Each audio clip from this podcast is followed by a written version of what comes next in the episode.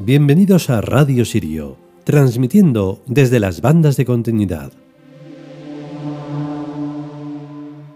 Bueno, pues después de casi una semana, yo diría que sin el casi, volvemos a estar aquí con nuevos capítulos de donde estábamos, que era la mitología greco-romana. Con voz tomada y todo, pues nada, nos hemos decidido a, lanzarnos. Me he dado cuenta de que tengo la voz tomada cuando he empezado a grabar. He estado haciendo tantas cosas que al final me ha catarrado. En fin, hoy toca un dios muy importante, muy conocido, pero solo entre comillas, porque en realidad no es nada conocido, porque es Apolo y eh, no es tan griego como se imaginan ni siquiera los griegos. Pero bueno, ¿qué se le va a hacer? Tampoco vamos a convencer a nadie y tampoco sirve de nada. Nuestro Apolo tiene que ver con Egipto, por lo tanto tiene esa influencia que es tan importante, como ya mencionamos en el capítulo, y entonces eso es lo que le hace ser más importante y más interesante. Vamos con el capítulo.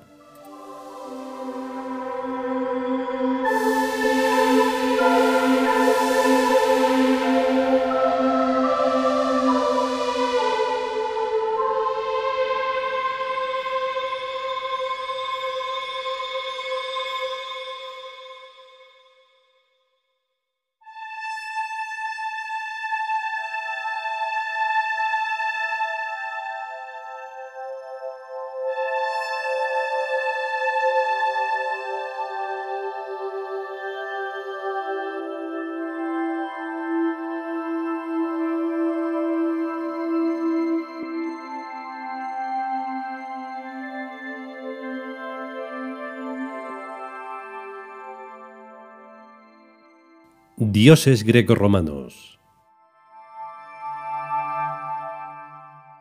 Apolo. Texto. Fusión de varios mitos egipcios. Apolo consigue expresar en nuestra iconografía los vectores de Ra y Tut. Orden, equilibrio, lógica y arte. Comentario. Si nos fiáramos de lo que escriben los helenistas, Apolo vino del extremo oriente a través de Turquía.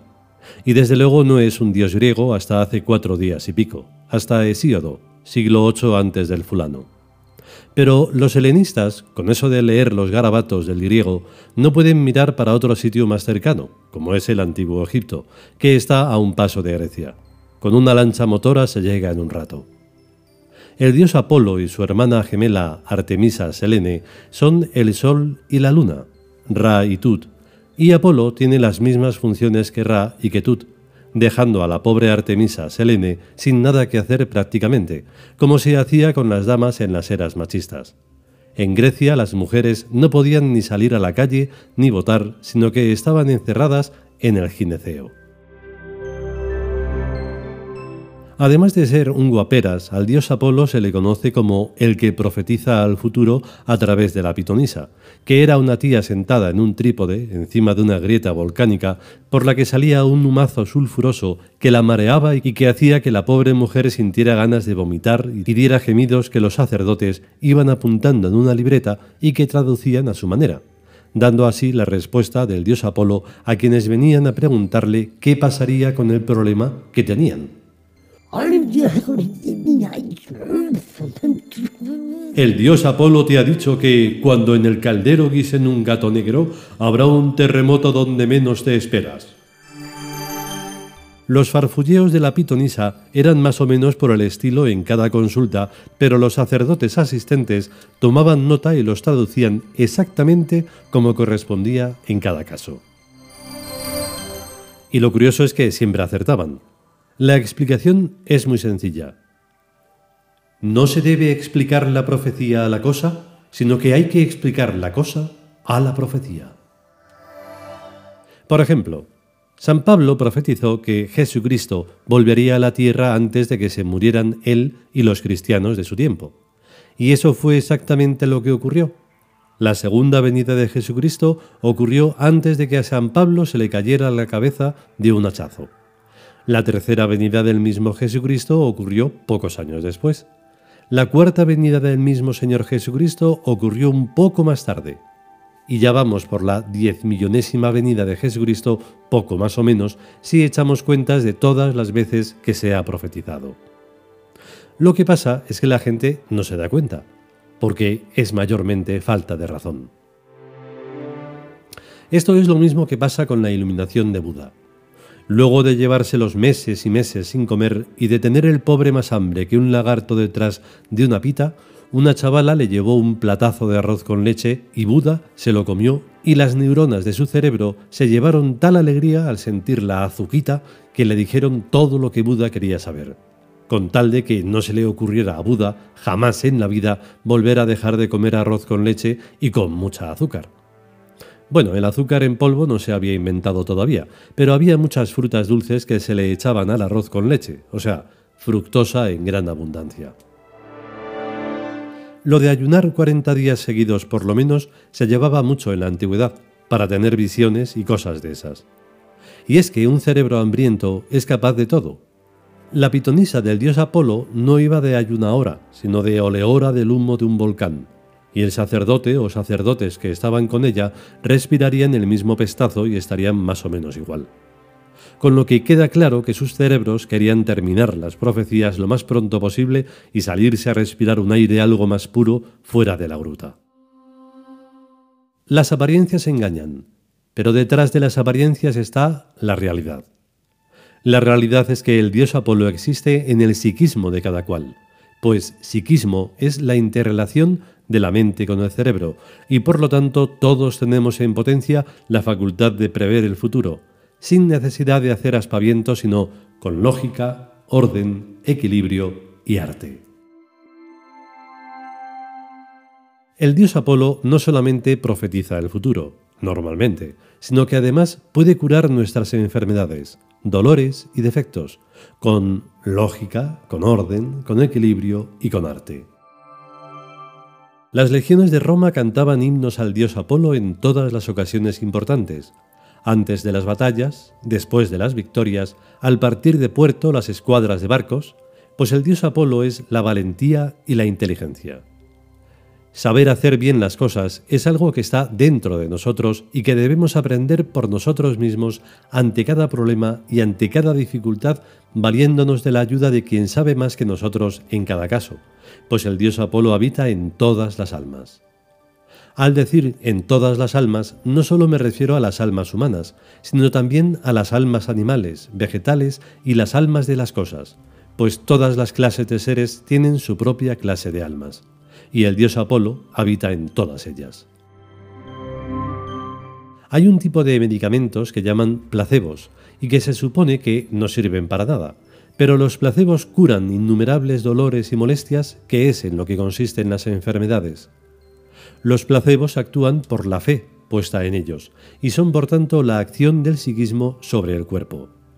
Los placebos no solo son bebedizos, sino también es placebo cualquier gesto litúrgico en el que se ponga fe. La magia es totalmente placebo. Los sacerdotes egipcios enseñaron al que llaman Jesucristo gestos litúrgicos que pueden curar cegueras, parálisis, histerias, catalepsias y enfermedades de todo tipo cuando la fe actúa en el mago y en quienes ponen su fe en el gesto litúrgico y siempre es el dios Apolo que habita dentro del psiquismo el que efectúa la curación. Los gestos litúrgicos, mucho más que externos, son internos, son convicciones y voliciones de que la voluntad profunda se plasma y se realiza en el mundo exterior. Yo no soy absolutamente tonto del todo, y sin embargo rezo y oro a los dioses y les pido que no solo atiendan mi oración expresada con palabras, sino también a lo que deseo y no digo en esos momentos. En mis oraciones digo unas cuantas cosillas, pero mis deseos son tan innumerables que se refieren a prácticamente todas las cosas.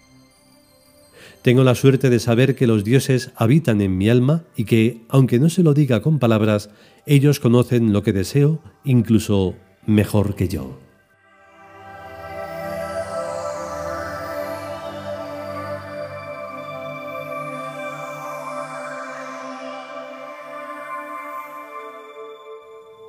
Y hasta aquí el capítulo dedicado a Apolo. Creo que en más de una ocasión lo hemos mencionado, un poco pobremente, pero no importa, y es que la historia, claro, es una mm, interpretación que se hace por los historiadores, que nosotros solemos llamar historietadores, porque claro, como cada uno cuenta una historia, pues al final se convierte en historietas, como si fueran relatos en los que se dice, en este relato se dice la verdad.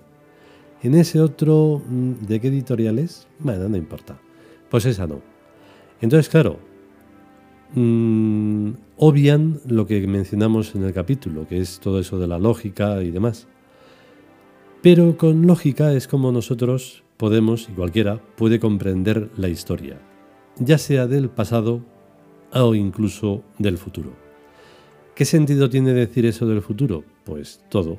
En realidad todo viene del futuro y es el único tiempo lineal que tiene sentido, incluso fuera de la linealidad, o sea, fuera del tiempo, porque es de donde surge todo.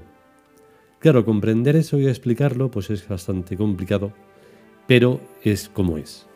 Entonces, comprender cómo era, cómo hacía la pitonisa o cómo hacen los que ven o sienten el futuro, pues bueno, para darle un poco de drama se puede decir lo de la montaña o se puede decir cualquier otra tontería.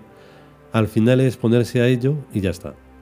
Y al final, mm, doblemente, da igual porque la humanidad no avanza. Entonces, ¿qué más da? ¿Qué es lo que se profetice? Nuestra profecía es muy sencilla y es que, por favor, que la humanidad que no avanza deje de incordiar y, por favor, que los tíos logremos poner todo en orden. Hágase. vale, pues si podemos y sobre todo si queremos, si nos dejan las cosas, volveremos con un nuevo capítulo de los dioses grecorromanos. A estar bien. Hasta luego.